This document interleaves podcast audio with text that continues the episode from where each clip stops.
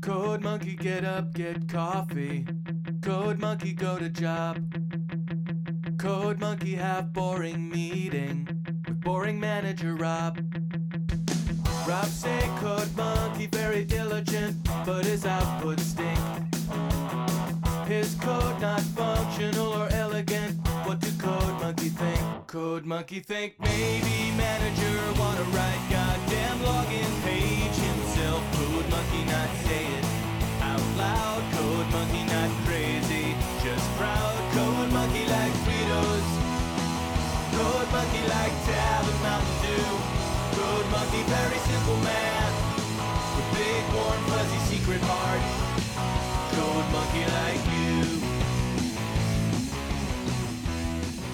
Buenas, buenas, buenas. ¿Cómo andan? Les doy la bienvenida al tercer episodio de El Buen Fuego, el podcast donde hablamos de programación, tecnología y las cosas buenas de la vida. Este episodio llega una semana tarde porque, bueno, pasaron cosas y me distraje y me olvidé que teníamos que salir, así que perdón si nos estaban esperando desde la semana pasada. Sé que hubo mucha, mucha gente que se sumó esta semana a seguirnos en nuestras redes, así que muchísimas gracias por eso. Bueno, hoy vamos a tener un episodio un poco distinto porque la realidad es que yo sé que me gusta hablar mucho y me gusta el sonido de mi voz, pero también me gustaría traer otras voces a este podcast y esta es una idea que vengo pensando hace bastante tiempo. Así que hoy, por primera vez en la historia de este podcast, vamos a tener un invitado, lo cual es una cosa muy extraña. Vamos a ir derecho a nuestro invitado. Nuestro invitado es el señor Juan Gallo. Juan Gallo es mi socio, es mi pareja y muchas cosas más. Pero más allá de eso, es un gran profesional y por eso me interesa que lo escuchen. Así que, Juani, hola, ¿cómo andás? Buenas, buenas, ¿cómo andan? Eh, bueno, ya me arrancó presentando Bel, pero mi nombre es Juan Gallo y soy el CEO de Cursive. Y bueno, como dijo también eh, Bel, el socio y pareja de ella. Estoy muy enojada porque saludaste con buenas buenas y ahora la gente va a pensar que te robó el saludo, lo cual es cierto. Van a pensar bien entonces. Bueno, a ver, eh, vamos a presentar un poquito el tema del día, ¿sí? Porque acá siempre tenemos temas de los que hablamos para no divagar. Y la realidad es que vos, Juani, te dedicas y te dedicaste en tu carrera profesional a muchas, muchas cosas. Pero en lo puntual de hoy nos interesa hablar sobre programación front-end. Excelente, sí, em, sí, como bien decías, a lo largo de estos últimos 10 años pasé por, por varias instancias. Eh, la gran mayoría de, de, mi carrera profesional igual fue en el frontend, pero bueno, estuve también un par de años en todo lo que es management y un par de años en todo lo que es eh, programación backend. Ok, y tengo una pregunta que quizás es un poco una duda que mucha gente tiene. O sea, ahora pasa algo y es que la programación se fue convirtiendo en una carrera que uno estudia, ¿sí? Si bien hace muchos años ya existen carreras de programación y de sistemas, ahora particularmente quizás hay más cursos cortos y cosas así, entonces uno puede ir a elegir qué es lo que va a estudiar dentro de programación, no sé, decís, bueno, no sé, quiero trabajar con datos y vas y estudias datos, pero ¿vos crees que para vos el frontend fue una decisión o fue algo que te fue pasando por cómo se dio tu carrera? Um, es bastante divertido cómo se dio mi, mi pasaje por frontend. Hace unos, bueno, como les decía antes, 10 años el mundo era muy distinto a lo que, a lo que era ahora en el, lo que es sistemas, ¿no? Um, y existía PHP, sigue existiendo, pero bueno, hagamos como que no existe. Y el tema de PHP es que, mira como que mezclaba todo. Vos metías frontend y backend todo en el mismo lugar, era como una especie de script que metías adentro de, de, tu frontend. Era muy extraño, era muy extraño. O sea, yo sé que hoy en día los que programan PHP usan Laravel o cosas por el estilo mucho más lindas de lo que era antes, pero antes era realmente nefasto. Eh, entonces, como que si hacías PHP, medio que indirectamente terminabas tocando frontend, así que arranqué así. Y bueno, con el paso del tiempo, la realidad es que me, me fui más para, para, el mundo del frontend y dejé PHP. Primero porque, como les decía antes, en ese momento era nefasto. Y segundo porque, nada, se me fueron dando varias oportunidades de crecimiento para ese lado. Así que aproveché y, y fui tomando. Ok, sí, yo creo que, que en ese sentido cambió muchísimo como uno se iniciaba en las tecnologías. O sea, si lo pensás un poco el frontend es algo que existe de alguna manera desde que existe la web y, y es algo que fue cambiando muchísimo, ¿no? O sea, al principio esas páginas estáticas, cuando nos reímos y decimos esta página se ve como del 2000, pero la realidad es que para ese momento eso era una locura y hacerlo era, era un montón. Y, y creo que si bien las bases siguen estando ahí, porque esas páginas eran básicamente HTML estático, y bueno, después se les empezaron a agregar estas tecnologías como PHP o JavaScript cuando apareció, eh, un poco las bases del frontend siguen, siguen viniendo del mismo lugar donde siempre vinieron. Es medio extraño eso. Entonces, seguido de, de esto, ¿no? de esta pequeña reflexión sobre cómo el frontend quizás evolucionó muchísimo, pero de alguna manera sigue teniendo estos, no sé, pequeños recuerdos de lo que era la web en sus inicios. ¿Por cuántos stacks pasaste vos desde que empezaste a programar frontend? Dentro del mundo, todo dentro del mundo frontend, ¿verdad? Sí. Em, bueno, cuando arranqué, arranqué con JavaScript puro. Después eh, fue donde estuvo todo el auge de, de, jQuery, así que trabajé durante muchos, muchos años con, con jQuery. Em, pasé con Angular, estuve en la versión 1.4 y 2, así que también fueron los inicios de Angular, ya vamos por la versión 5 millones, así que em, nada, no, lo toco hace mucho realmente. Eh, la gran mayoría de, mi carrera fue en el mundo de, React y em, después tuve el gusto y disgusto de tocar algunas líneas de código en, en distintos stacks en su momento Backbone para los más viejitos del mundo de frontend y hace un año aproximadamente en, en Vue también. Así que medio que pasé por, por todos lados. Hablemos un poquito de Backbone, porque me parece que Backbone y quizás todos esos sistemas de templating que mucha gente potencialmente no sepa lo que son, así que si quieres explicar un poquito. Pero también me interesa conectar eso con cómo, de alguna manera, en un momento la web era toda server-side y de pronto nos fuimos al client side con JavaScript y en un momento JavaScript era mala palabra dentro del mundo de la web. Era como esta cosa pesada que corre en el cliente. Y después se volvió como el estándar y ahora como que estamos de alguna forma volviendo al server y no sé, ¿qué pensás de todo esto?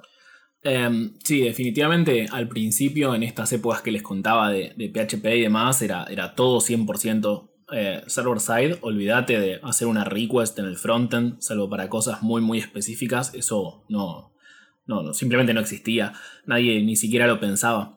Eh, después creo que se empezaron a ver un montón de, de, beneficios que tenía el client side, específicamente el client side render, ¿no? Eh, pero como que nos fuimos de mambo con eso, como que de repente nos gustó demasiado y decíamos, no, la experiencia del usuario, cargamos en un milisegundo eh, y mostramos un loading nada más al fin de cuentas, o sea, era un div en realidad. Y, y como que nos volvimos un poco locos con eso, eh, sin entender un montón de problemáticas que traía eso, especialmente a nivel, a nivel SEO. Eh, y bueno, creo que hoy en día de a poquito estamos recuperando los cabales y estamos entendiendo que em, las cosas no tienen que ser tan absolutas, sino que se puede tener un poco de, de, los dos mundos y aprovechar los beneficios del client side render y los beneficios del server side render. Y um, de Backbone, ¿estás segura que querés hablar? Porque no, no, sé si queremos volver a esas épocas de la web. Solamente quiero que la, sepa, que, que la gente sepa qué es Backbone, porque muchos no deben saber. Um, Backbone podemos decir que es la, la tanda anterior a Angular Reactive View, que, que hoy en día están no sé, todos conocemos. Bueno, antes de eso existían librerías y framework. Eh, entonces, Backbone estuvo entre el medio del auge de jQuery y el auge de Angular 1.4. Eh, ahí en el medio hubo como una zona gris, o sea, para la gran mayoría de los historiadores esa parte no, no, no existe, pero una zona gris donde algunas empresas eh, eligieron utilizar Backbone y con la mayoría de los cables se arrepintieron. Bueno, ya, ya vemos que tenés cierta preferencia por, por no Backbone y no volver a ese mundo. Está bien, lo entendimos. Y de todos los stacks que usaste, ¿cuál consideras que es tu favorito hasta el día de hoy? Um, creo que el que más disfruté en su momento era fue, el auge de jQuery. No, no quiere decir que sea el mejor, ¿no? Pero, pero fue el que más disfruté. Um, porque manejar el DOM, manipular el DOM, era algo realmente muy difícil con JavaScript. Más que nada en ese momento que el frontend era algo relativamente nuevo y de repente vino jQuery, hizo todo re fácil, o sea, era como, como hermoso. Um, así que a nivel personal, por más que muchas personas me odien por decir esto, fue, fue la, la era jQuery. Pero si me preguntan el, más performante o el que creo que tiene más sentido para, el futuro de la web, em, creo que es lo que se está empezando a, hacer ahora, bueno, ya hace varios años en realidad, que, es tener este, este, tipo de render eh, mixto. A mí personalmente me gusta mucho Next.js, así que em, es lo que vengo usando como, como stack base hace ya unos tres años aproximadamente. Así que creo que, creo que el mundo va a seguir por ese camino. Perdón, me quedé sorprendida. No esperaba esa respuesta. Ahora voy a tener que ir a llamar al abogado y pedirle el divorcio. No, me mentira, mentira, es una gran respuesta.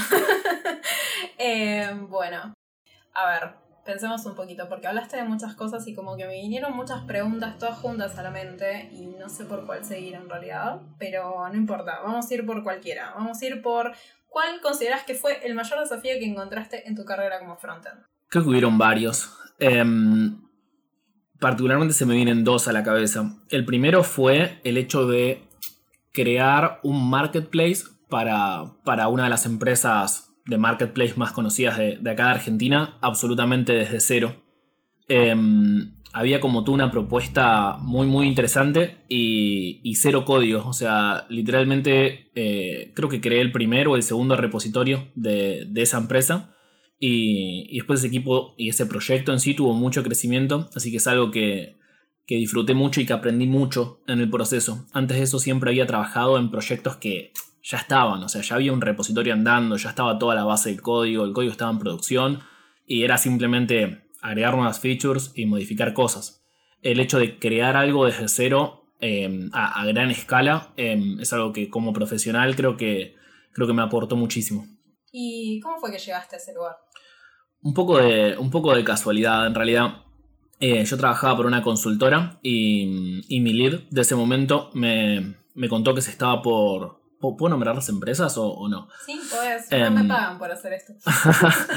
eh, mi lead de ese momento me mencionó que, que Garbarino estaba, estaba cambiando em, todo su todo su e-commerce. Tenían todo terciarizado y querían armar algo in-house. Así que, em, que lo iban a contratar como lead de frontend de, de toda el área para armar el equipo y que quería que yo vaya. Así que nada, no, tuve entrevista ni nada realmente porque la persona que me tendría que entrevistar ya trabajaba conmigo. Em, la parte graciosa de esta anécdota es que al final esta persona terminó sin cambiarse. Le hicieron una muy buena oferta de la empresa donde estábamos en ese momento y se quedó. Y terminé yo como lead de frontend en, en Garbarino. Así que em, fue, fueron buenas épocas. O sea que tu historia es básicamente un día eras un programador raso y de pronto eras el lead de frontend de una gran empresa. Sí, mi historia son, una serie de saltos de suerte en realidad. está bien, creo, creo que está bien. Creo que lo interesante de esto es que cada uno hace un poco su propia historia y creo que eso es algo que siempre yo por lo menos trato de, de decirle a la gente, o sea, muchas veces es como que esperan que uno tenga una fórmula de tu carrera va a ser de esta manera, pero la realidad es que tu carrera va a ser mucho las oportunidades que te encuentres en el camino, a las que tengas acceso y las que puedas aprender a aprovechar de alguna manera. Totalmente, yo en ese sentido em, creo que, la suerte es un factor determinante, perdón a todas las personas que, no creen en la suerte.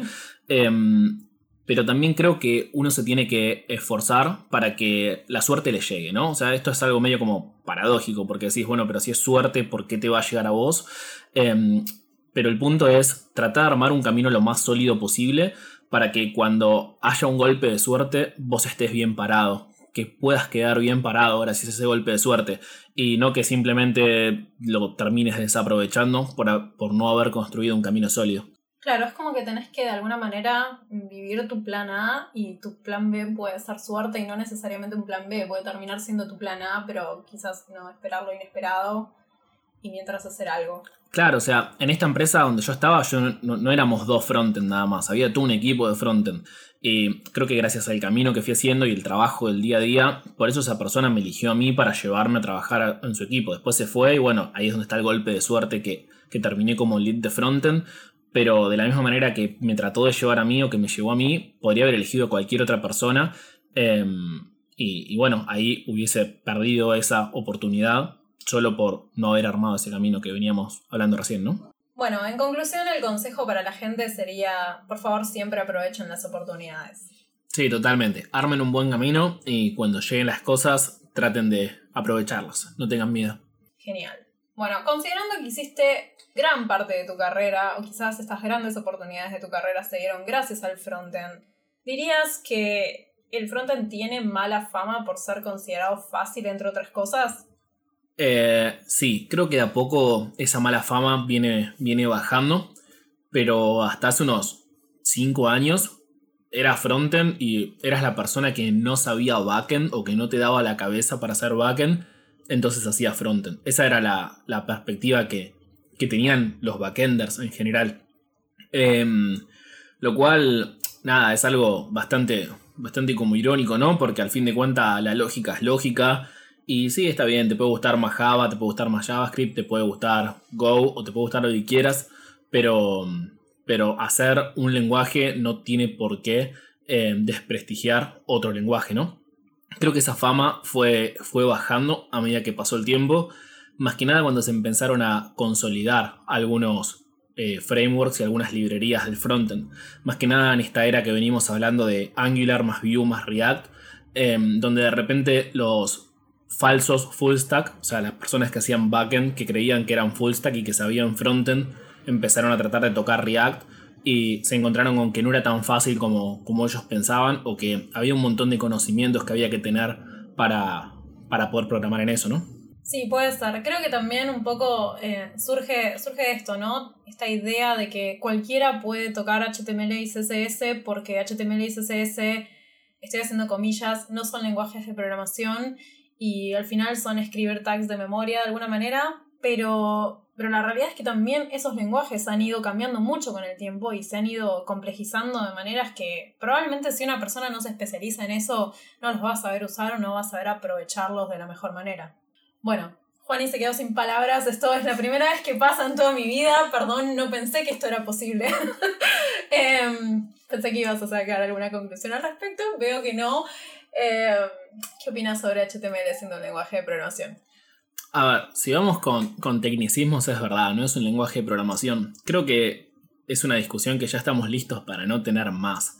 O sea, ¿qué valor nos aporta discutir o, corregir tecnicismos de esto es un lenguaje de programación y esto no lo es.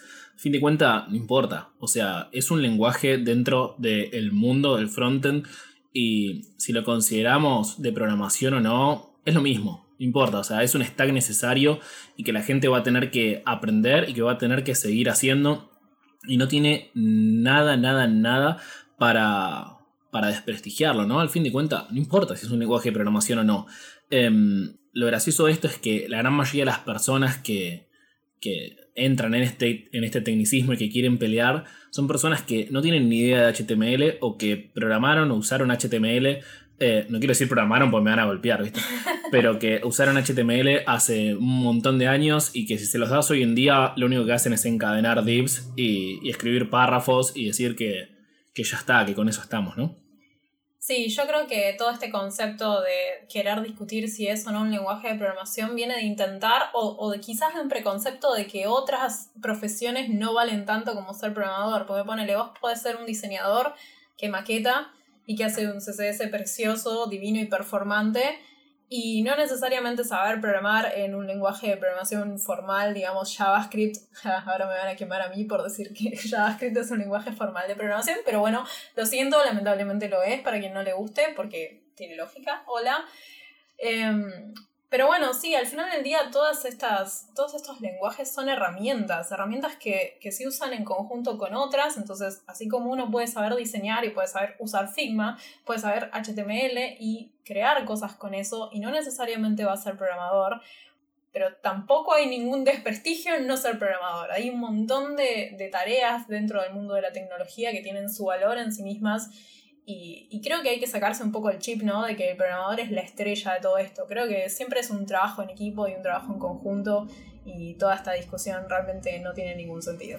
Lo que me da mucha gracia, em, yo trato de, no hablar de estas cosas, pues como lo que decía antes, creo que es una conversación que no, le da ningún valor a nadie y es como que es gastar, gastar tiempo y energía. Pero una vez estaba leyendo un, hilo de Twitter que, que hablaba de esto y mm, me tomé el trabajo de ver las personas que eh, estaban a favor y que estaban en contra. Y vi un montón de personas que, que discutían a muerte de que no, no es un lenguaje de programación, bla, bla, bla. Y eran personas que se autodenominaban ingenieros y nunca habían hecho una ingeniería. Entonces, como que ahí fue un cómo te da la cara, ¿no? O sea, claro, vos decís que sos ingeniero en sistemas o, ingeniero de software, o no importa el título que te quieras poner, eh, pero no estudiaste o no terminaste la ingeniería. Entonces, em, ¿con qué cara vas y terminas peleando a ver si HTML es o no es un lenguaje de programación? No sé, es como la ironía en persona. Ahí es donde te responden que es un tecnicismo. Exacto, ese es el punto. Bueno, igual dejaste muy claro que no quieres hablar más de este tema, así que no vamos a hablar más de este tema. Te vamos a hacer otra pregunta y que está un poco encadenada con lo que hablábamos antes, ¿no? Esta tendencia que se ve en algunos frameworks y librerías de traer el mundo de las requests al frontend, em, pero más tirando al server, ¿no? Nos mostró ya Next con sus, sus rutas de API que implementaron desde las últimas versiones, o una propuesta que no sé si vieron de React de crear server components, que es una cosa, es, una falopa divina, vayan a ver la, la charla si no la vieron. Pero bueno, en función de todo esto, ¿vos crees que el futuro del desarrollo web es más tirando full stack o que siempre va a haber un espacio para especializarse como front? Creo que siempre va a haber un espacio para, especializarse como, como, front. Creo que todavía no, no terminamos de entender cómo, o sea, cómo o en dónde eh, está, está, esa línea, ¿no? Ese corte entre frontend, backend, full stack y demás. Em, para mí todavía falta que, que, esto siga evolucionando un poco. Creo que le falta un par de, un par de vueltas. Eh, me gusta mucho esta propuesta que, bueno, que inicialmente trajo Next y que ahora en React está implementando. No les voy a mentir, al principio pensaba que era horrible, em, pero, pero era solamente por no terminar de entenderla. Eh, o sea, yo era fan de eh, Next, pero con un Express por un lado y un Next, o sea, un React por el otro. Em, pero una vez que lo empezás a usar y que lo entendés y que ves que tiene sentido, te, te termina gustando y, bueno, valga la redundancia, tiene sentido. Sí, sí, supongo que sí. Pero de alguna manera como que estas cosas también te obligan a empezar a meterte en el mundo de las requests, ¿no? Incluso si, si sos completamente frontend y nunca tocaste un backend y nunca tocaste una request, como que tenés que empezar a entender cómo funcionan ciertos conceptos. Digo, las rutas de API te, te obligan quizás a entender lo que es una request, una response y otras cosas que quizás no se manejan tanto en el mundo del frontend. Entonces, creo que ahí hay, hay un punto donde mucha gente se empieza a preocupar porque se empiezan a dividir cada vez más estas tareas, ¿no? De el especialista de UI, que por ahí es más maquetador, tirando diseñador, tirando animaciones, y después por otro lado tenés gente que, no sé, se dedica más a la lógica, a los filtros, a las requests, y yo creo que para hacer un buen frontend en realidad tenés que manejar un poco de todo. Vos después te podés especializar en lo que quieras, en lo que tengas ganas, y si te gusta obviamente más, no sé, hacer UIs preciosas que tengan muchas animaciones, está buenísimo que lo hagas, pero creo que siempre tenés que entender la base de, todo lo que está detrás, ¿no? Porque algún día te podés encontrar en la necesidad de usarlo. Sí, totalmente. Yo pasé, a lo largo de estos años, pasé por, por varios esquemas de este estilo, em, lo que me generó una, opinión bastante fuerte sobre, sobre cómo deberían dividirse estas tareas. Em, esta opinión obviamente es lo que a mí me funcionó, no quiere decir que esté bien o que esté mal, pero para mí eventualmente, no, no creo que en el corto plazo, pero sí en el mediano y en el largo plazo, Em, las tareas de, todo lo que sea maquetado lo va, lo va a terminar haciendo un rol. O sea, creo que el frontend se va a dividir en dos rollers. ¿En dos rollers? No, en dos roles. Em, que va a ser, eh, digámosle, UI Dev, que va a ser la persona que haga HTML y CSS y van a ser expertos en hacer HTML y CSS. Pueden ser diseñadores o no. O sea, creo que va a ser simplemente algo que se complemente. Pero que va a haber un rol que va a ser específicamente eso. Y un rol que sea, em, no sé, digámosle, JavaScript Developer, em, que, se encargue más desde, desde, el punto de vista lógico, ¿no? ¿Por Porque hay personas que les puede encantar todo lo que sea maquetado y capaz que no les importa eh, entender qué es una request o qué es una response o, cosas por el estilo. Y, hay personas que la pueden tener hiper mega clara con el front y que les encanta React o el framework o librería que esté de moda en ese momento, pero capaz que no les apasione o que no tienen tanto buen ojo para el detalle como lo que requiere HTML y CSS, ¿no? Entonces creo que esa división eventualmente va, a terminar pasando. Eh, creo que todavía le faltan un par de años al ecosistema para, para que llegue eso, pero, pero es algo que creo que va a pasar. Ah, tan solo imagínalo. Si no tuviera que volver a maquetar nunca más en mi vida, creo que sería feliz. Sí, totalmente. O sea, también lo, lo que me pasó es que hay muchas personas que dicen lo opuesto, ¿no? Dicen, odio la lógica, quiero nada más maquetar y no consigo un trabajo solamente para maquetar. O todo trabajo que consigo solamente en agencias, que es algo que, capaz que no les gusta o que pagan menos de la media. Hay un par de empresas de producto que ya empezaron a, aplicar estas cosas que venía diciendo recién y, y los resultados fueron siendo muy, muy, muy buenos. Bueno, ojalá, yo creo siempre que la especialización es buena Igual insisto en que creo que está bueno conocer las bases del resto de lo que implica tu rol, por más que no lo vayas a usar o no te vayas a especializar en eso, porque siempre te puedes encontrar ante la emergencia de tener que hacerlo. Pero bueno, una cosa es conocerlo y otra cosa es saberlo a fondo. Exacto. Bueno, vamos a ir a otra pregunta ahora que tiene un poco que ver con tu experiencia en liderazgo de Teams y me gustaría saber cuáles son las mejores prácticas que cualquier buen frontend debería respetar sí o sí. Buena pregunta. Creo que, creo que en sí las mejores no, no son exclusivas de frontend, creo que son más genéricas a, la programación en general. Y algo a, mí, algo que a mí me gusta hacer mucho énfasis es, nosotros escribimos el código para personas y no para la computadora. O sea, sí, todo bien, el código tiene que tener una cierta estructura para que la computadora lo entienda y ya, pero nuestro código, como nosotros lo vemos en el editor, no, no termina siendo así como la computadora lo entiende.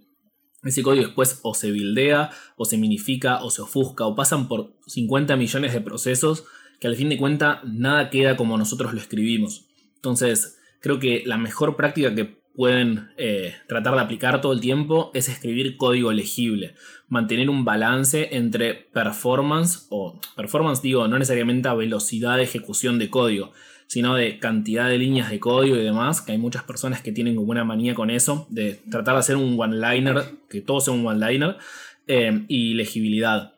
Así que acuérdense que siempre otro ser humano va a estar leyendo eso y, que su código, la computadora no los va a interpretar tal cual está, sino que va a pasar por 10 procesos antes. Así que eh, escriban código legible y si pueden, traten de tener una, guía de estilos bien definida. Eh, o sea, esto la gran mayoría de las personas ya lo hacen, pero decidan si van a querer dos o cuatro espacios.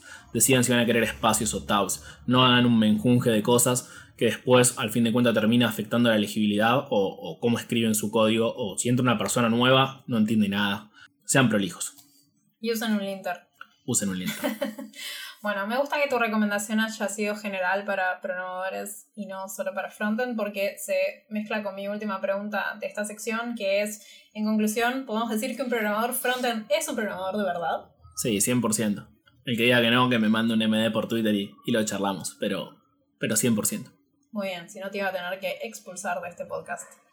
Bueno, Iba a aprovechar solo para hablar de frontend, pero en medio de escribir estas preguntas me di cuenta de que tenía ganas de hablar de otro tema que sé que te gusta mucho y que me gustaría que nos cuentes un poco en tus palabras, que es el tema de la educación. Así que, ¿querés contarnos cómo te metiste ahí? Sí, em, fue un poco de, casualidad también. O sea, siempre me, gustó el hecho de dar charlas, hablar en público y cosas por el estilo. Y nunca sabía muy bien cómo hacerlo porque era como que si vos mirás las conferencias, tanto locales como internacionales, siempre son los mismos nombres que se repiten una y otra vez, con algunas mínimas diferencias, pero como que todo el tiempo ves a las mismas personas. Entonces, como que ahí siempre venía el síndrome del impostor, ¿no? Decir, bueno, esta gente es súper grosa y, no sé, trabaja en Google, trabaja en Microsoft, trabaja en Apple, en donde sea, no importa. Eh, ¿Por qué aceptarían mi charla si tienen esta cantidad de, de, speakers tan buenos, ¿no? Y que se dedican específicamente a esto. Entonces, medio como que canalicé esa... Bueno, di varias charlas locales y demás que, fueron funcionando, pero canalicé esas ganas de poder transmitir conocimiento y, al fin de cuentas de enseñar por una vía un poco más eh, formal. En mi caso fue a través de, un bootcamp. Em, y bueno, ahí fue como, como me arrimé al, al mundo de la programación. De la programación no, de la educación. y así fue como aprendí a programar una semana antes de dar clase. Eh, no, bueno, eh, me, me, gusta cómo se repite este tema de, de, la casualidad en tu vida, ¿no? Es como una constante. 100%. Estoy vivo de pedo. Ay, Dios mío, bueno, está muy bien, está muy bien. Eh, ¿Cuál consideras que fue el mayor desafío a la hora de enseñar programación desde cero? Uf, es un quilombo, no les voy a mentir. Más que nada porque uno cuando ya programa hace tantos años, como que tiene, ya, tiene el chip de la programación en, la cabeza y lo tiene hace mucho tiempo. Entonces, muchas veces cuando, cuando uno está hablando, usa un montón de, lenguaje técnico o explica las cosas de una forma eh, con un montón de conceptos que, que, al fin de cuentas son técnicos y la gente que está aprendiendo no los entiende, ¿no? Entonces, creo que el mayor desafío que, que tuve yo y creo que cualquier persona que, que enseña programación a, personas que, recién arrancan es bajar conceptos a, español. Entonces, como que me tomé un trabajo muy grande en las primeras clases y, en practicar en cómo bajar esos términos a, a mí me gusta decirle al español, ¿no? A un, lenguaje humano. Creo que, creo que terminó funcionando bien eso, porque recibí feedback muy bueno de, de que todas las cosas que uno lee en internet eh, parece que están en un idioma inentendible y, bueno, las clases remarcaban esas cosas. ¿Pero eso te diste cuenta antes de empezar a dar clase o te diste cuenta ya dando clase? Fue un poco una mezcla. O sea, antes de empezar a dar clases de forma formal, tuve que enseñarle eh, React a diseñadores en la empresa donde trabajaba. O sea, era donde tenía este esquema de, de que las personas que hacían diseño escribían el HTML y CSS y la empresa estaba mirando su, su frontend a React. Por ende, las personas que hacían los diseños y escribían el HTML tenían que aprender React para al fin de cuentas meter ese HTML dentro de JSX. Fíjense, o sea, ya dije React, dije JSX. Si son personas no técnicas, no deben estar entendiendo nada de eso. Eh, justamente eso es lo que me pasó cuando les traté de explicar. De repente hablé en lenguaje muy técnico en una charla interna de la empresa y era como, che, yo no entiendo qué es JSX, no entiendo lo que es React. Entonces ahí es donde me, cayó la ficha y, bueno, a la hora de llegar a la primera clase como que ya tenía eso un poco practicado, digámosle.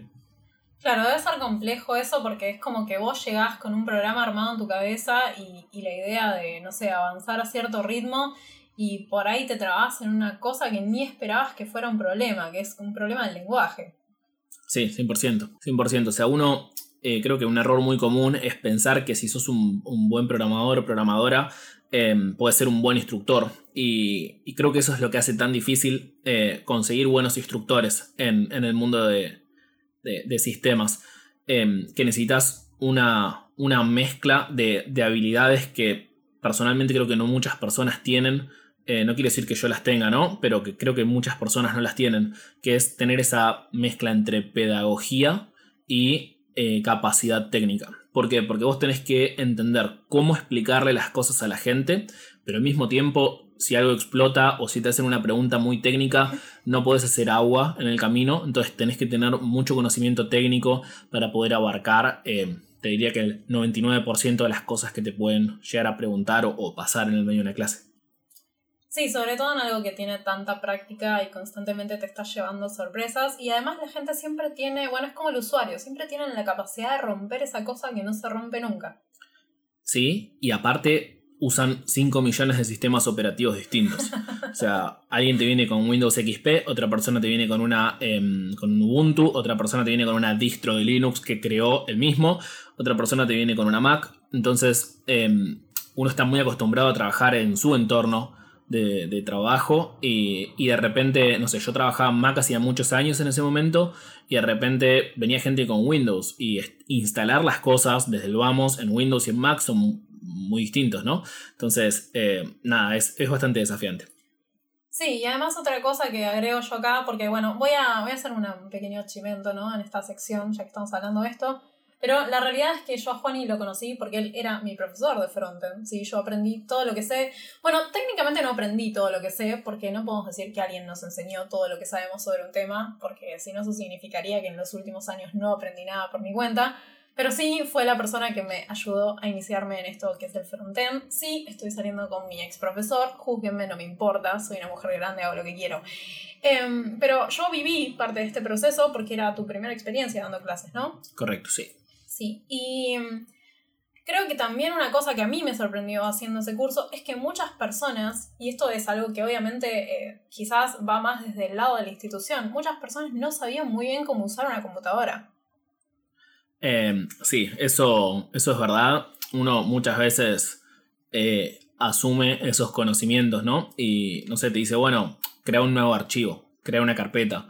Hay personas que no tienen ni idea cómo crear un nuevo archivo o cómo crear una carpeta o cómo ir hasta una ruta en particular. O, o si vos le decís copia y pega para nosotros o para la gran mayoría de, de, las personas que estén escuchando esto, automáticamente su cerebro piensa control C, control B corta. Y, y bueno, eso no, no, aplica a toda la población. Así que eh, hay que, a mí me gusta decir algo que es, eh, hay que sobreexplicar muchas veces. Entonces capaz que muchas personas pueden pensar que estás tomándolos de tontos por decir hace control C, control B, pero personalmente creo que sobreexplicando te aseguras que la persona entienda y no que por miedo a preguntar eh, algo que, que para ellos no tenga mucho sentido, que debería ser obvio, eh, se queden con dudas. Sí, definitivamente, sobre todo si no es un requisito para hacer un, una cursada, tener cierto conocimiento, uno no tiene por qué asumir que las personas van a saber algo y hay muchas personas que simplemente, no sé, usan, usan la computadora para leer mails y mirar cosas en YouTube y no necesariamente hicieron otra cosa en su vida y está bien, digo, eso no es, no es un impedimento para aprender algo más, es simplemente que empiezan desde otro lugar. Sí, totalmente. Bueno, ¿qué te hubiese gustado saber antes de todo esto, antes de empezar a dar estas clases? Eh, buena pregunta. Creo que, creo que me hubiese gustado saber que la primera clase me iba a morir de miedo. O sea, ustedes no saben lo, lo difícil que es cuando de repente te parás adelante de 30, 40 personas la primera vez que hablas en público y de repente tenés 30 pares de ojos mirándote a vos y nada más que a vos. Eh, de repente te olvidas todo lo que sabes. Es, es, muy difícil. Entonces yo como que llegué muy seguro con, con, mi clase armada, preparada, todo muy lindo. Y de repente cuando me dijeron presentate, casi me voy corriendo. Eh, así que en realidad creo que me hubiese gustado saberlo para tratar de, no sé, practicarlo con, con amigos o algo por el estilo. Porque si bien tuve la suerte de, de no salir corriendo y poder haber afrontado esa situación y, y, bueno, más o menos haber llevado esa primera clase, ahí es donde uno entiende que, que, el pánico escénico es algo real, ¿no? O sea, cuando uno mira desde afuera y dice, dale, no puede ser, ¿cómo es que te quedaste sin palabras o, qué te pasa? Pero cuando estás ahí arriba y tenés mucha gente mirándote, eh, siempre es difícil. No importa si sea tu primera clase o hace cinco años que estás dando clases, eh, cuando son personas nuevas que, que al fin de cuentas te están juzgando de alguna manera, ¿no? O sea, te están evaluando, eh, es difícil. Sí, debe ser difícil. Yo, habiendo estado de los dos lados, habiendo estado como alumna y después habiendo tenido la, la oportunidad de dar clases, es como que uno, yo creo que, bueno, uno se considera buen profesional o no, pero obviamente uno sabe que no sabe todo, pero la persona que está del otro lado y que también está aterrada, ¿no? Porque uno como, alumno también está aterrado, está empezando algo nuevo, algo de cero, y, y depositas como una fe y una expectativa en la persona que está ahí adelante. y, bueno, no sé, creo que, que, es uno de los grandes problemas que tiene, que tiene la educación de este tipo, que la experiencia muchas veces está atada a la buena voluntad del profesor, y, y si no tenés suerte, bueno, adiós, lo siento. Sí, sí, totalmente. Eso es, eso es jodido. Eh, Creo que no debería ser así, realmente. Tampoco tengo una solución mágica para eso. Creo que todavía al mundo de, de la educación, eh, en sistemas y en general, todavía le queda, le queda mucho por, por evolucionar. Sí, estoy, estoy de acuerdo. Creo que, que, bueno, por lo menos estamos empezando a ver nuevas, nuevas oportunidades de estudio. Creo que la pandemia, a pesar de todo, ayudó bastante con esto. Creo que falta muchísimo para avanzar. Pero yendo por esa línea y yendo por la línea de lo que estamos intentando hacer ahora con Cursit, me gustaría hacerte una pregunta primero desde el fondo de tu corazón y espero que la respuesta sea sí. ¿Crees que la educación 100% online es posible? 100%. no como la conocemos hoy en día o como la mayoría de las personas la conocen hoy en día, más que nada por lo que se vivió el último año, pero sí, o sea, la, la educación 100% online es posible no con un profesional escribiendo en un pizarrón a través de un Zoom. Eso, mm, no, o sea, sí cataloga como educación online, pero, pero creo que es 0% eh, efectivo, creo que no sirve. Creo que la educación online efectiva va, va por otro lado. Sí, es como que necesita tener su propio paradigma y sus propias reglas, no intentar emular las reglas de un aula en el formato online. Exacto, ese fue, fue el error más grande de, desde el punto de vista de educación eh, que hubo en la pandemia. La gran mayoría de los profesionales no estaban preparados para esto, entonces, eh, y, sin juzgarlos, ¿no? No tenían por qué estar preparados, eh, entonces lo único que pudieron hacer es replicar lo que sabían hacer adentro de un aula desde su casa, atrás, atrás de una cámara y, eso no, no, sirve. No sé si ya habrá algún estudio hoy en día que, lo demuestre, em, pero, pero estoy 100% seguro que si no lo hay y esto se mantiene un tiempo más, en, eh, en un par de años va, va, a existir y que se va a demostrar y que esto eventualmente va, va a cambiar. Bueno, de hecho eso es lo que estamos buscando en Cursit, ¿no? Sí, exactamente. Y de hecho ahora te iba a decir, si tenés ganas de... Yo siempre molesto a la gente con Cursit y siempre les cuento las novedades de Cursit y todo eso, pero la verdad es que me gustaría que lo escuchen de vos, que sos quizás como la personificación de todo lo que Cursit representa. ¿Qué es Cursit? ¿Qué es lo que estamos tratando de hacer? Y podés invitarlos a venir si querés, porque como dije, no me pagan por hacer esto, así que podemos hacer nuestros propios chivos. Buenísimo. Eh, Cursit es una plataforma educativa que busca justamente que personas de cualquier parte de, Latinoamérica o cualquier personas hispanohablantes en realidad, porque si no vivís en Latinoamérica y sos hispanohablante también estás eh, incluido en ese grupo, puedan aprender a programar de forma 100% online. Fíjense que al fin de cuentas dije que es una plataforma educativa. ¿Por, ¿Por qué digo esto? Porque lo que hacemos es no damos clases por Zoom, sino que tenemos toda una plataforma armada con un montón de funcionalidades alrededor de ella que te van a ayudar a que vos puedas entender y a que puedas practicar eh, todo lo relacionado a programación ahí adentro. No sé, por dar un par de ejemplos, tenemos desafíos adentro de la plataforma. Vos estás haciendo un ejercicio em, o estás tomando una clase y querés practicarlo, la misma plataforma te da un desafío para que vos puedas em, hacerlo en el momento y te lo corrige la misma plataforma. Entonces, creo que ahí viene otra de las, de las patas de la educación 100% online, es que también tiene que ser 100% asincrónica. Si no es imposible poder tener algo 100% online, o sea, por lo menos no si, uno piensa em, en algo global, ¿no? Entonces, em, bueno, nada, es como, como, como, que va por ese lado, es tener un montón de funcionalidades, una plataforma que te acompañen y que te ayuden a que vos puedas aprender, en este caso es programación, pero sinceramente creo que, creo que puede existir un Cursit para, para cualquier cosa, para cualquier aspecto em, de, la vida, ¿no? Creo que lo tecnológico es un poco más fácil, eh, pero creo que se puede hacer para absolutamente todo. Qué lindo, qué bien. Estoy muy contenta de haberte invitado para hablar de esto y de haberte obligado a hablar de esto, porque creo que yo no lo podría haber dicho mejor. Y mira que a mí me gusta hablar.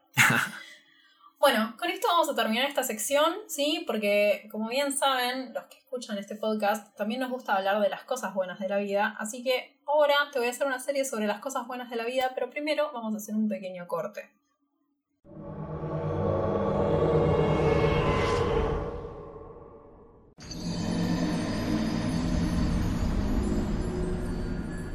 Bueno, les mentí. Les mentí, lo siento. Les mentí porque les dije que íbamos a pasar a hablar de cosas buenas de la vida, pero la realidad es que Juani acá muy amablemente me hizo recordar que yo tenía otra serie de preguntas preparadas para hacerle, así que ahora no va a zafar de que se las haga. Van a tener que esperar un poquitito para lo bueno, pero esto también está bueno, así que vamos, vamos a hablar un poquitito. Juani, pregunta difícil. ¿Qué seniority consideras que tenés? Depende de la tecnología. O sea, uno uno muchas veces cae en decir, soy senior. Bueno, pero senior en qué? ¿Sos senior en cualquier cosa o, en algo en particular? Em, así que si es una pregunta general, creo que, creo que el seniority es, senior. O no sé, en algunos lados le llaman arquitecto o cosas por el estilo. Em, personalmente no, no, soy muy fan del concepto seniority. Eh, tengo toda una charla y un video sobre, sobre eso. Em, pero bueno, digamos que, que me considero senior. Ok, ¿y consideras que hay alguna diferencia entre ser arquitecto y tener un perfil, un perfil más de líder? Sí, muchísimas. Em, creo que una persona que sea líder tiene que tener toda una serie de skills que, un arquitecto no necesariamente em, tiene que tener. O sea, para mí un arquitecto es una persona que como individual puede ser muy bueno, pero no necesariamente tiene que tener skills extremadamente buenos en comunicación. Em, creo que todo ser humano debería tener un skill decente en comunicación, ¿no? Partamos de esa base, pero no extremadamente buenos. Creo que para ser líder sí tenés que tener skills particularmente buenos en comunicación. No importa si sos un líder técnico o si sos un líder lo que se llama humano, em, en ambos casos tenés que, que tenerlo. ¿Por qué? Porque un arquitecto muchas veces no va a estar em, guiando o, o coacheando a, a otras personas y un líder medio que por definición sí. Ok, pero vos pasaste por los dos roles y pasaste por varios roles en realidad. Si tuvieras que elegir cuál te gusta más de todos esos roles, ¿cuál dirías que es? Em, creo que, o sea, si me lo preguntas hoy en día, creo que el rol que más me gustó fue eh, cuando fui Engineering Manager, porque podía mezclar un poco, un poco las dos cosas. Pero creo que dependiendo del momento de tu vida que estás pasando, eh, tendría una respuesta distinta, ¿no? O sea, durante muchos años de mi vida dije, a mí lo que, lo que me gusta es codear y no liderar y voy a ser eh, programador por el resto de mi vida. Eh, después tuve una etapa donde pasé a odiar el código y, y, simplemente quería liderar y ayudar a que las personas aprendan a codear, pero no, no escribir código. Y creo que después terminé encontrando un buen balance entre, entre ambas cosas, en donde em, tenía la capacidad de eh, liderar a líderes y, y, aparte cada tanto meter un poco de código. Así que em, eso es lo que, lo que a mí personalmente más me gustó. Pero creo que es una decisión muy, muy, muy personal y, creo que es un problema también en el, en el mundo de sistemas eso. Porque en cuanto uno piensa en crecimiento, eh, como que la gran mayoría de, las veces te dicen, bueno, después de senior o de arquitecto o de master ninja developer, lo que sigue es ser líder. Y creo que eso es un error. Em, no tengo una solución tampoco a eso. Pero, pero bueno, para eso le pagan muchos cientos de miles de dólares a las personas para que las piensen, ¿no? Sí, bueno, de hecho en el primer episodio de este podcast hablamos justamente de ese tema y yo hablé particularmente de mi experiencia y de las cosas que me encontré pasando un puesto de liderazgo y que, bueno, justamente muchas veces te alejan del código, ¿no? Y como en la entrevista, inclusive, cuando me hicieron la propuesta, una de las cosas que me dijeron fue, sabemos que sabes codear, pero nos interesa más que acompañes. Y para mí eso fue como una puñalada en el corazón, porque yo quería codear, no quería acompañar a nadie, pero también me gusta acompañar. No sé, es, es difícil, es como que no es para todos. Y estaría bueno que, que los planes de carrera no lo hagan sentir como, como esta obligación de que hay que ir a ese lugar eh, no porque yo me encuentre obligada, yo, yo accedí a esto.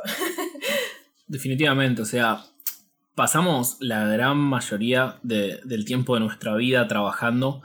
Em, o sea, es un tercio de nuestro día, ¿no? Lo que pasamos trabajando y otro tercio deberíamos pasarlo durmiendo, así que es como, como un porcentaje muy, muy alto de, nuestro día y por ende de nuestra vida eh, en el que pasamos haciendo eso. Entonces, al menos suena injusto eh, que para crecer tengas que hacer un trabajo que de repente disfrutas menos, pero que bueno, es bueno, termina teniendo una remuneración más alta o termina siendo eh, un paso hacia adelante, o eso es por lo menos la forma en que te lo venden, ¿no? Entonces, em, no sé, me suena, suena como un poco injusto. Creo que, creo que todavía falta bastante, bastante em, en todo lo que es plan de carrera o career path por si en algún momento quieren googlear al respecto. Sí, definitivamente, sobre todo porque todo lo que viene, todo lo que conlleva ser líder también implica crecer y aprender en otras áreas como, no sé, lo que es justamente manejo de equipos, comunicación efectiva con equipos, management, que quizás si vos estás interesado en mejorar en lo técnico y en el código, son cosas que no te interesan en lo absoluto. Entonces pueden pasar dos cosas. O vas a ponerle onda y vas a llevar tu vida a pasar un montón de tiempo aprendiendo algo que quizás no te interesa tanto o no vas a hacerlo y te va a faltar toda una pata de lo que vas a estar necesitando para hacer ese trabajo efectivamente. Creo que sí, totalmente, pero creo que aparte de eso, un problema todavía más grave es que, que, que, es un problema que está bastante oculto, que no se habla mucho de esto. Es que en cuanto vos pasás a ser líder, si sos líder durante muchos años, eventualmente te volvés peor programador. ¿Por qué? O sea, salvo que te encante la programación y que lo aprendas por tu cuenta. Me, me explayo un poco más en esto. En cuanto vos empezás a liderar, tenés que hacer un montón de cosas que, que conllevan el liderazgo, one-on-ones, reuniones, em, no sé, revisiones de código y cosas por el estilo. Que, bueno, no sé, después podemos charlar un poco más de lo que es un líder o no es un líder, pero por nombrar algunas, em, que al fin de cuentas te sacan tiempo de escribir código. Y la tecnología avanza muy muy rápido, las versiones de las librerías de los frameworks cambian muy muy rápido y las librerías o frameworks de moda cambian muy muy rápido. Entonces, si vos pasas gran parte de tu día no escribiendo código, porque estás haciendo otras cosas, y la tecnología sigue avanzando al mismo ritmo, medio que por definición vos te terminás volviendo un em, desarrollador un poco peor. Em, y, y, si al fin de cuentas lo que vos buscabas era simplemente seguir por el lado técnico y por el hecho de avanzar, accediste a ser líder, medio como que estás yendo en contra de lo que querés. Sí, sí, definitivamente. Eso puede ser un terrible problema porque por ahí después, quizás por, no sé, por no dejar atrás un sueldo o o lo que sea, o seguir avanzando, terminás quizás en un puesto más de manager o lo que sea, que incluso está más lejos de lo que querías en su momento, entonces es como que cada vez te vas más lejos y más lejos y más lejos. Qué triste, me puse triste. Totalmente. Bueno, voy a aprovechar el momento triste para hacerte un anuncio, y ese anuncio es que decidí cambiar de carrera. Sí, a partir de ahora trabajo en recursos humanos. Ok. Sí, y esta es mi primera experiencia hoy en este instante, haciéndote esta pregunta. ¿Cuál crees que es tu mayor fortaleza como profesional? Hermoso. Hermoso, hermoso esas preguntas que, que a uno le hacen y que por más que a uno se las hacen una y otra vez, la gente no se prepara para esas preguntas. No sé por qué. No sé por qué a la gente le sigue sorprendiendo esa pregunta. Te lo hacen en todas las entrevistas. O sea, prepárala, por favor. Si me estás escuchando en este momento y no tenés una respuesta de manual que no tengas ni que pensar, tenela, escribítela y tuiteala, no sé, lo que quieras. Pero no, pienses más, no sufras por esto. Em, mi, respuesta cambió a lo largo del tiempo, igual, no les voy a mentir. Creo que hoy en día una, una de, las virtudes o, ventajas que, más tengo como profesional es que aprendo rápido las cosas. Em, al haber pasado por tantos stacks y, tantas tecnologías y cosas por el estilo, em, en realidad no sé si fue por eso, simplemente es algo que viene conmigo, me, me, dio esta versatilidad para aprender rápido. Entonces no sé si sale algo nuevo con, leer la documentación y ponerme a jugar un rato, de repente puedo, puedo empezar a, a codear en eso. Em, hice un experimento relacionado a esto bastante divertido en, stream el año pasado, que me puse a, tocar versiones nuevas de, distintos frameworks eh, sin conocerlas, así con gente mirándome. Fue bastante estresante, pero, pero fue bastante divertido. Qué divertido. Bueno, ya saben, si quieren entrevistar a Juani, lo pueden poner a streamear live coding, fan del live coding. Bueno, no te voy a hacer preguntas sobre live coding, no vamos a hablar de esto de vuelta esta semana porque no quiero que nos peleemos. voy a ir por la siguiente pregunta de recursos humanos, que es ¿cuál es tu debilidad? Bueno, esa es otra pregunta que deberían tener eh, en mente. Y por favor, eviten el cliché. O sea, mucha gente tipo responde, eh, me engancho mucho con mi trabajo y, me quedo trabajando 24 horas. Eso es mentira. O sea, te puede pasar, puedes ser de esas personas, pero es una respuesta de manual. Y las personas de recursos humanos la escuchan todo el tiempo. Así que sean un poco más originales, sean un poco más eh, reales, al fin de cuentas, ¿no? ¿Por qué? Porque todos tenemos un montón de, de, defectos y todos tenemos un montón de virtudes. Y si no encuentran los de ustedes mismos, eh, tómense un tiempo y, para ganar en autocrítica, porque creo que es muy importante conocer en dónde uno tiene que mejorar y en dónde no. Em, yo creo que, que por lejos mi mayor defecto a nivel laboral es que no soy constante. O sea, tengo muchas, muchas cosas en la cabeza todo el tiempo y muchas ideas para, para implementar eh, entonces, no, no, me puedo mantener eh, en el tiempo haciendo lo mismo. Y, eso te termina afectando, porque capaz que tenías una idea que estaba buenísima y como la dejaste de hacer en el camino, eh, perdiste o nunca dejaste que, esa, que eso evolucione. Em, de hecho, bueno, no sé, estoy, estoy realmente sorprendido con que ya tenemos Cursit hace un montón de años y, todavía sigo, sigo enamorado del producto y, de lo que hacemos en el día a día, eh, porque es como una sensación nueva para mí. Acá es donde debería preguntarte si me vas a dejar. Ah, la respuesta es no. vamos a ver, vamos a ver en los episodios. Eh, yo, yo siempre tuve una relación extraña con esta, con esta pregunta en las entrevistas porque siempre la respondí de corazón y no sé si me ayudó o no. Eh, me quedé fuera de muy pocas entrevistas en mi vida, sinceramente no, no entrevisté tanto, tuve mucha suerte siempre de conseguir los trabajos que quería y después de, de poder laburar por mi cuenta y no tener que entrevistar más. Yo hace como siete años que no tomo una entrevista, chicos, no tengo ni idea de cómo funciona. Pero en su momento siempre respondía que a mí una cosa que me cuesta mucho del trabajo en equipo es em, aceptar cuando se impone una idea que quizás yo no estoy de acuerdo. ¿sí? Cuando se, no sé, por ejemplo, se vota en un equipo eh, y eligen algo que yo más o menos estoy de acuerdo, bueno, buenísimo, me encanta, me adapto, aunque no fuera exactamente lo que yo hubiese elegido, pero cuando es algo que yo estoy en contra, por más que sea una decisión de la mayoría, siempre me, me, costó muchísimo adaptarme. Yo soy una persona de creer que siempre tiene razón. Entonces, siempre respondía esto en las entrevistas porque era verdad y, y, también siempre hacía la aclaración de que sabía que era un error y que justamente estaba tratando de, de cambiarlo, ¿no? Y creo que si hoy en día tuviese que responder esta pregunta, creo que eso cambió un poco. O sea, sigo siendo así, pero, pero ya no tanto. Pero sí, una cosa que siempre me costó mucho y me sigue costando es aceptar cuando la gente me está haciendo una crítica constructiva. Mi, primer, mi primera reacción siempre es a la defensiva y eso puede ser un problema cuando uno trabaja en un equipo. Entonces, siempre creo que es importante reconocer estas cosas. O sea, porque eventualmente van a salir a la luz de todos modos. O sea, si a mí me contratan y viene una persona y me hace una crítica constructiva, lo primero que se va a encontrar es conmigo haciendo... Y después por ahí me voy a mi casa, lo pienso y digo, che, bueno, pará, no, tiene razón. Pero si es algo que la gente igual se va a dar cuenta, mejor que lo escuchen de sus bocas, ¿no? Sí, totalmente, totalmente. Eh, siempre, siempre una entrevista clave ser, ser real y, y, de vuelta, si no lo saben, ser autocríticos. Eh, ¿Te puede dejar afuera de algunas entrevistas? Sí, es verdad.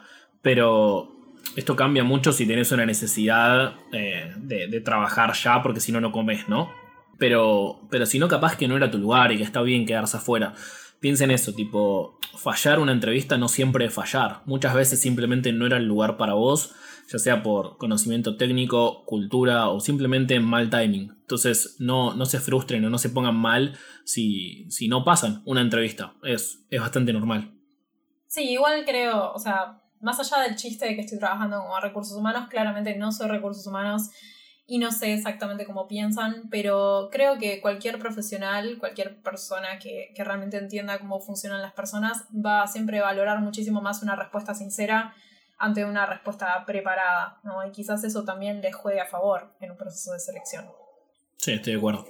Bueno, ¿estás feliz? ¿Te hice tus preguntas de recursos humanos? Estoy feliz, o sea, me mandaste las preguntas 10 minutos antes. Quería, quería todas las preguntas, por lo menos. Igual te voy a hacer la última pregunta que quedó porque me parece que es una pregunta que es interesante y porque yo en realidad no sé la respuesta, no mentira si la sé, pero, pero me interesa. Hoy en día estamos emprendiendo y creo que la gente en el imaginario colectivo que hace un emprendedor, la gente tiene ideas muy extrañas, entonces me gustaría saber qué es lo que haces vos hoy en tu día a día. Bien, bien. Eh, bueno, mi día a día es bastante, bastante distinto, pero, o sea, como que no hago siempre lo mismo, esa es una de las ventajas de, poder emprender, ventajas y desventajas de poder emprender o, venga el ser tu propio jefe, eh, que vos manejas tu tiempo como vos quieras. Eso puede ser algo muy bueno porque puede ser súper productivo, o puede ser súper productivo, distinto a trabajar 24 horas por día, por las dudas. O puede ser muy malo porque puedes mirar Netflix las 24 horas del día. Em, yo personalmente soy una persona que, me gusta dormir de día. Soy una night person. Em, entonces mi día suele arrancar entre las 11 de la mañana y la 1 del mediodía. Lo siento, no les voy a mentir. La gente está odiando en este momento. Sí, ya lo sé. Yo también em, igual. Entonces me levanto, dependiendo de la hora, hay veces que desayuno, hay veces que directamente almuerzo em, y subo a la oficina a, trabajar. Durante el día lo que me gusta hacer es, primero que nada, eh, tratar de revisar qué, qué, es lo que voy a hacer o si tuve algún pendiente o si tengo que responder algún chat, lo cual usualmente es así, porque como me levanto tarde, la gente se levanta temprano, te suele hablar temprano, entonces em, me encargo de, responder todo y, dejar todo al día, mismo si quedaron preguntas relacionadas a Cursit o cosas por el estilo, eh, lo suelo hacer en ese momento. Em, después con eso esquematizo mi día, eh, como les decía, mis días son un poco distintos todo el tiempo. Entonces hay veces que eh, genero contenido que después voy a grabar, otras veces que programo funcionalidades para, para Cursit, otras veces que solamente tengo que hacer eh, code review, otras veces que soy QA, tengo que testear cosas dentro de, dentro de la misma plataforma em, y, otras veces tengo que pensar cosas relacionadas a producto, em, a producto y, visión de la empresa. Entonces, eso es lo que suelo hacer a lo largo, a lo largo del día. Em, generalmente, como arranco muy tarde, mi día termina bastante tarde, suele terminar cerca del horario de la cena. Em, hay veces antes, hay veces que después, pero, pero cerca de las 9, 10 de la noche es donde, donde corto y empiezo con, un rato de, ocio. Eh, a mí personalmente me gusta jugar jueguitos. Y, nada, me gusta mirar tele, así que me puedo ver una serie o me pongo a jugar algo con, amigos un rato. Y después de cenar, a la noche, eh, suele ser el momento de grabación no, no puedo y no me gusta grabar durante el día. Me molesta mucho que la gente me hable mientras que estoy grabando porque me saca, me saca del foco. O sea, necesito, necesito mucha concentración para grabar. Entonces eh, lo hago mientras que la gente duerme. Eh, entonces, dependiendo de la necesidad y la urgencia que tenga, arranco a grabar en ese momento. Hay veces que son solo 2-3 horas de grabación y otras veces que son noches completas y, y termina cuando de repente entra luz por la ventana y, y la gente me vuelve a hablar. Entonces, em, es como que voy un poco al revés del mundo. Duermo durante el día y, trabajo de tarde a noche. Sí, vamos a hacer una aclaración acá, porque ¿qué es lo que grabas? Eh, todo contenido para Cursit. Clases, eh, escribo y todas cosas de ese estilo. Muy bien, si lo quieren ver a Juani y sus grabaciones nocturnas pueden y no tienen una cuenta de Cursit, pueden ir a registrarse a cursit.io y ahí se van a encontrar con que además de la suscripción paga, tenemos una serie de cursos gratuitos que están muy buenos, pueden ir, pueden aprovecharlos. Bueno, ahora sí, finalmente terminamos con esta sección y vamos a hacer el corte que prometí antes y después vamos a volver y vamos a hablar de cosas buenas. Excelente. Nos vemos en un ratito. Por favor, por donde fallan muchas gracias, Bueno, hemos vuelto hemos vuelto a esta sección donde hablamos de las cosas buenas de la vida, que se está volviendo medio repetitiva porque aparentemente somos un grupo de gente que no, que no hace muchas actividades variadas. En el futuro tendremos otros temas. Porque la realidad es que en el último episodio no hablé sobre un tema bueno porque me explayé muchísimo sobre feminismo y como en sí mismo el feminismo es algo bueno para mí, decidí nunca hacer un corte sobre otro tema. Y en el primer episodio sobre el Dark Souls, que obviamente es lo único bueno que tiene mi vida aparentemente porque hablo de eso todo el tiempo. Y hoy vamos a hablar de nuevo sobre jueguitos, porque como mencionó antes Juan, y a él le gusta jugar jueguitos. Pero como ya hablamos varias veces de jueguitos, no lo voy a dejar hablar de cualquier tipo de jueguito. Vamos a hablar específicamente de algo que yo sé que a Juan y le gusta mucho, mucho, mucho, y son los juegos competitivos. Ok muy competitivos. Porque en general Juani es una persona competitiva. ¿Sos una persona competitiva, Juani? Soy una persona competitiva, em, pero muchas veces se ve a las personas competitivas o, la competencia como algo malo. Em, a mí me gusta más por algo personal y no por algo de competir contra otras personas. Ok, bueno, ¿y quieres explayarte sobre eso? Sí, no, pensé que me ibas a hacer una pregunta, por eso. ¿Qué es lo que te gusta de la competencia? Ah, ok, perdón, perdón, perdón. Em, sí, a mí lo que me gusta de la competencia es poder tener un, punto de referencia cuando uno lo está dando todo. Uno muchas veces en, el día a día no, no da el 100%, eso, eso, es la realidad, uno no está todo el tiempo al, al 100%. Si alguien lo está, porfa, mándenme un mensaje por Twitter y dígame cómo hacerlo. Drogas. Porque Sí, pero me acorta demasiado la vida, no, no, no, no, es, mi, no es mi estilo. Em, entonces uno muchas veces no está al 100%, simplemente va, va regulando. Entonces uno no termina de saber cuál es el, no sé, digamos, el potencial que, tiene o, la habilidad que tiene para hacer algo en particular. Entonces, em, lo que me gusta de la competencia es que son momentos bien concretos, llamémosle un torneo, llamémosle una hackathon, llamémosle lo que sea, donde pones el 100% en un span de tiempo muy corto eh, y podés medir tu performance. ¿Y vos decís que en esos casos la mayor competencia es contra el otro o contra vos mismo y tus propias referencias? En mi caso, a mí me gusta eh, medirme mucho contra, contra mí mismo porque muchas veces medirte contra el otro es quién es el otro. Eh, si hay una competencia muy personal o, algo muy personal, capaz que sí es divertido solamente por el hecho de eh, picantear a la otra persona y algo así, pero si el otro es simplemente eh, el resto del universo, em, creo que no es una buena métrica. ¿Por qué? Porque hay gente que dedica el 100% de su vida en hacer algo. No sé, últimamente me gusta jugar al ajedrez. Yo no me voy a medir contra el resto del mundo en el ajedrez, porque obviamente me van a destrozar. Em, entonces me gusta medirme todo el tiempo contra mí mismo, a ver, tipo, cuántas cagadas hago constantemente, por ejemplo. Em, entonces, respondiendo puntualmente a la pregunta, eh, en mi caso es conmigo mismo. Ok, me parece bien. Me parece una buena, una buena forma de verlo. Porque la otra forma de verlo es como el pequeño descenso a la locura, ¿no? Si empezás a compararte constantemente contra los demás, es como que nunca se termina. Sí, salvo que quieras ser un, no sé, deportista de elite o, que realmente quieras dedicar tu vida a una cosa en puntual y, que toda tu vida gire en torno a eso. No es lo más sano de la historia, pero si es tu decisión personal, está bien y, ahí sí, invertiré todo. Sí, sí, supongo que sí. Yo no, no soy una persona muy competitiva, así que no sabría decirte, pero puede ser válido. Ahora, nos fuimos de tema porque no estamos hablando de jueguitos y me gustaría saber cuál fue en realidad en tu vida que recuerdes el primer juego competitivo que jugaste. No sé si es el primer juego competitivo, porque no sé si había una competencia formal, pero era un, un MMO que se llamaba Argentum Online, em, juego argentino. Eh, de, arranqué a jugar de muy chico y le invertí muchos años de mi vida, más de los que debería. Y, y, nada, o sea, si bien de vuelta no hay una competencia formal, porque no es que había torneos constantemente o algo así, eh, medio que cuando salís de la ciudad, todo el tiempo es zona insegura, entonces medio como que constantemente estás compitiendo contra el resto de las personas a ver quién tiene un nivel de habilidad superior, ¿no? Sí, en ese caso la idea era sobrevivir para que no te roben todo encima. Claro, porque cuando te morís perdés todo lo que tenés en el inventario. Sí. Mientras hablabas del Argentum me di cuenta de que no te hice quizás la pregunta más importante de toda mi sección de recursos humanos y estoy triste que tenía que ver sobre cómo empezaste a programar y quería que cuentes la historia del Argentum en realidad. bueno, fue gracias al Argentum, de hecho. Em, el Argentum es un juego de código libre, eh, como les había dicho antes, argentino. Entonces, cuando era muy chico, no sé, estaría en cuarto grado de la primaria acá en Argentina, em, me enteré que podía crear mi propio Argentum y fantaseaba con tener tipo miles de personas en mi jueguito. Obviamente eso nunca pasó. Em, pero me enseñó Visual Basic 6 allá por ya no sé ni qué año.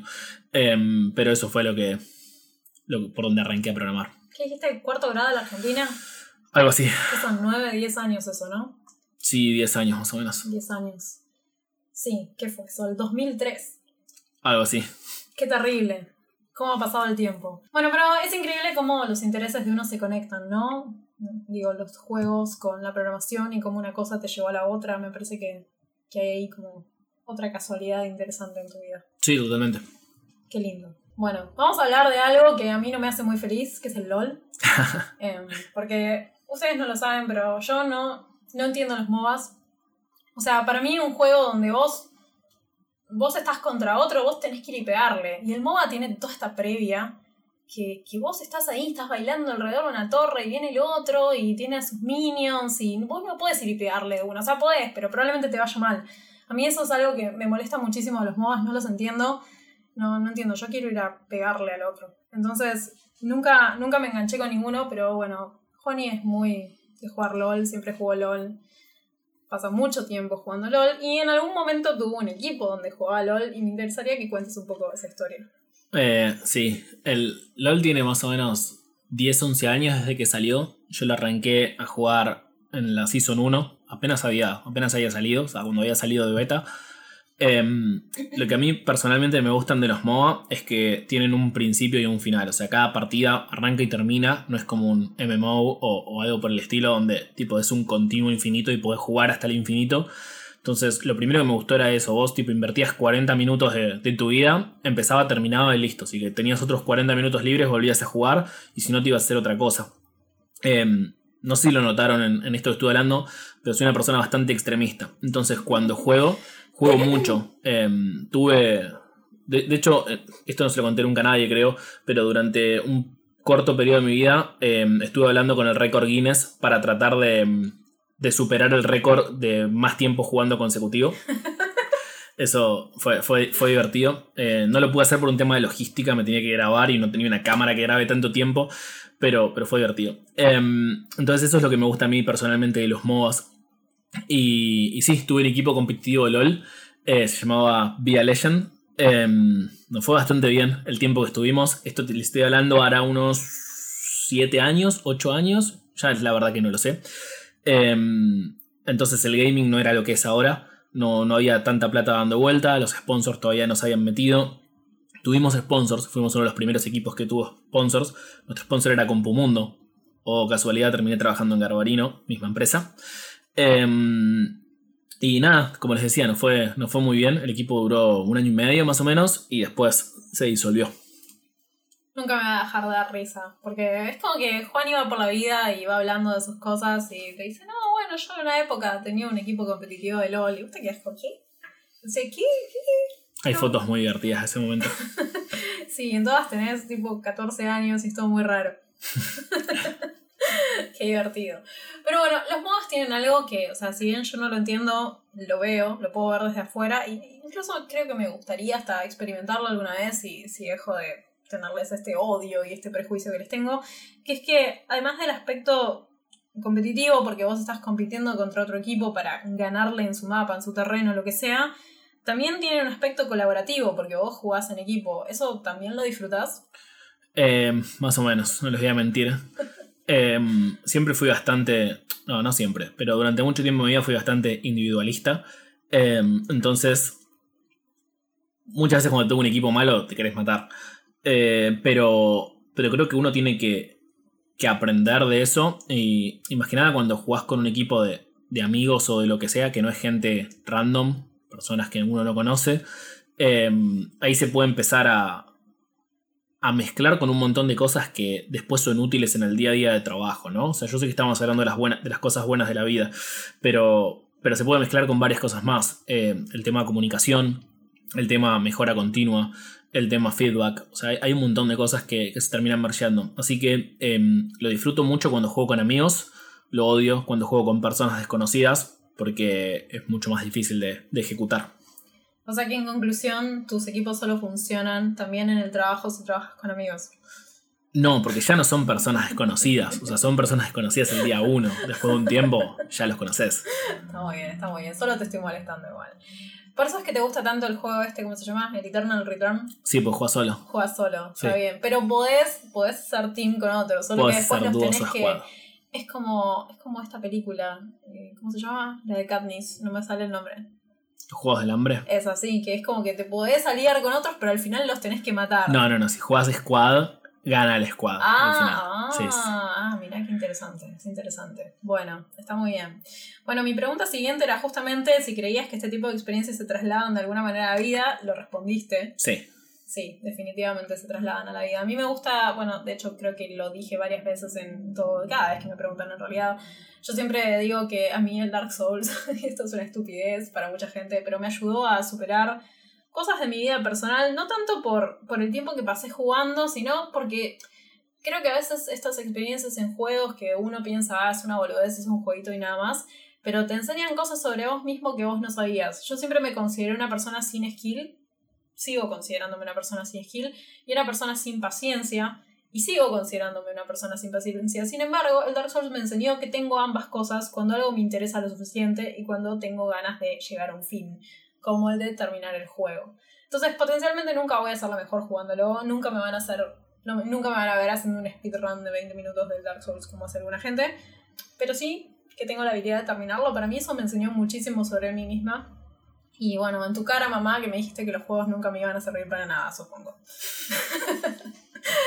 bueno, con eso concluyo un poquitito esta sección. Me gustaría igual que nos cuentes cuál es tu jueguito favorito de toda la vida, si tenés alguno. Eh, sí, creo que fue el Argentum. De toda la vida creo que fue el Argentum. Eh, me dio muchas cosas el Argentum. O sea, me dio el trabajo que hoy en día tengo. Eh, me dio bastantes amistades y, me dio muchas horas de, de jugar y, y- de diversión en general. Em, así que nada, el Argentum es el jueguito de toda la vida. Bueno, al menos no es el LOL. Pero creo que puedo vivir con eso. bueno, Juani, muchísimas gracias por unirte a este experimento que fue Belén haciéndole preguntas a otra persona, una cosa que es muy extraña para mí. Así que gracias por ser mi conejillo de indias. Espero que estemos repitiendo este formato en el futuro porque la verdad que es bastante divertido y porque además no tengo que hablar yo todo el tiempo. No, de nada, gracias a vos por, por la invitación. Eh, para las personas que llegaron hasta acá, que realmente supongan a ser muy pocas, porque va más de una hora de, No, De- no digas eso. de podcast. Y bueno, pero me tienen que escuchar tanto tiempo. A mí. Em, bueno, a Si vos me también. escuchan a mí, te van a escuchar a vos. Así que gracias también a las personas que, que llegaron hasta acá. Y si quieren escucharme un rato más, me pueden seguir en, en redes, principalmente en, en Twitter, arroba Juan y Gallo. Y, y en Instagram es guion bajo Juan y Gallo. Así que nada, nos, nos vemos por ahí. Bueno, muy bien. Sí, igual voy a estar colgando las redes de Juani y también la página de Cursit y todas esas cosas en la descripción del episodio y en las redes y todo eso. Ya saben que si nos quieren seguir, este podcast tiene sus propias redes. En Twitter y en Instagram estamos como arroba el buen fuego cast. Así que si tienen sugerencias, dudas, comentarios y cualquier cosa linda, bonita o constructiva que me quieran decir, si es una crítica constructiva, primero les voy a gruñir y después voy a intentar implementarla, pero las pueden dejar por ahí.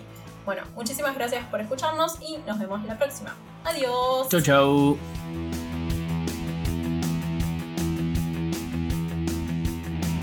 Code Monkey have every reason to get out this place.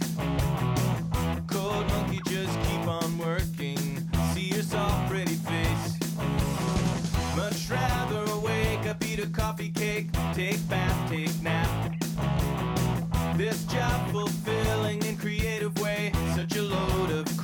Code Monkey thinks someday he have everything, even pretty girl like you. Code Monkey just waiting for now. Code Monkey says someday, somehow. Code Monkey like Fritos. Code Monkey like Tab and Mountain Dew. Code Monkey very simple man. Big warm fuzzy secret heart. Code Monkey like you.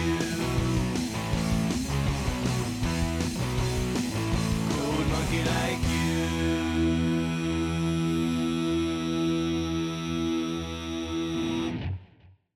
case you were wondering, yes, I'm still a potato. Go away.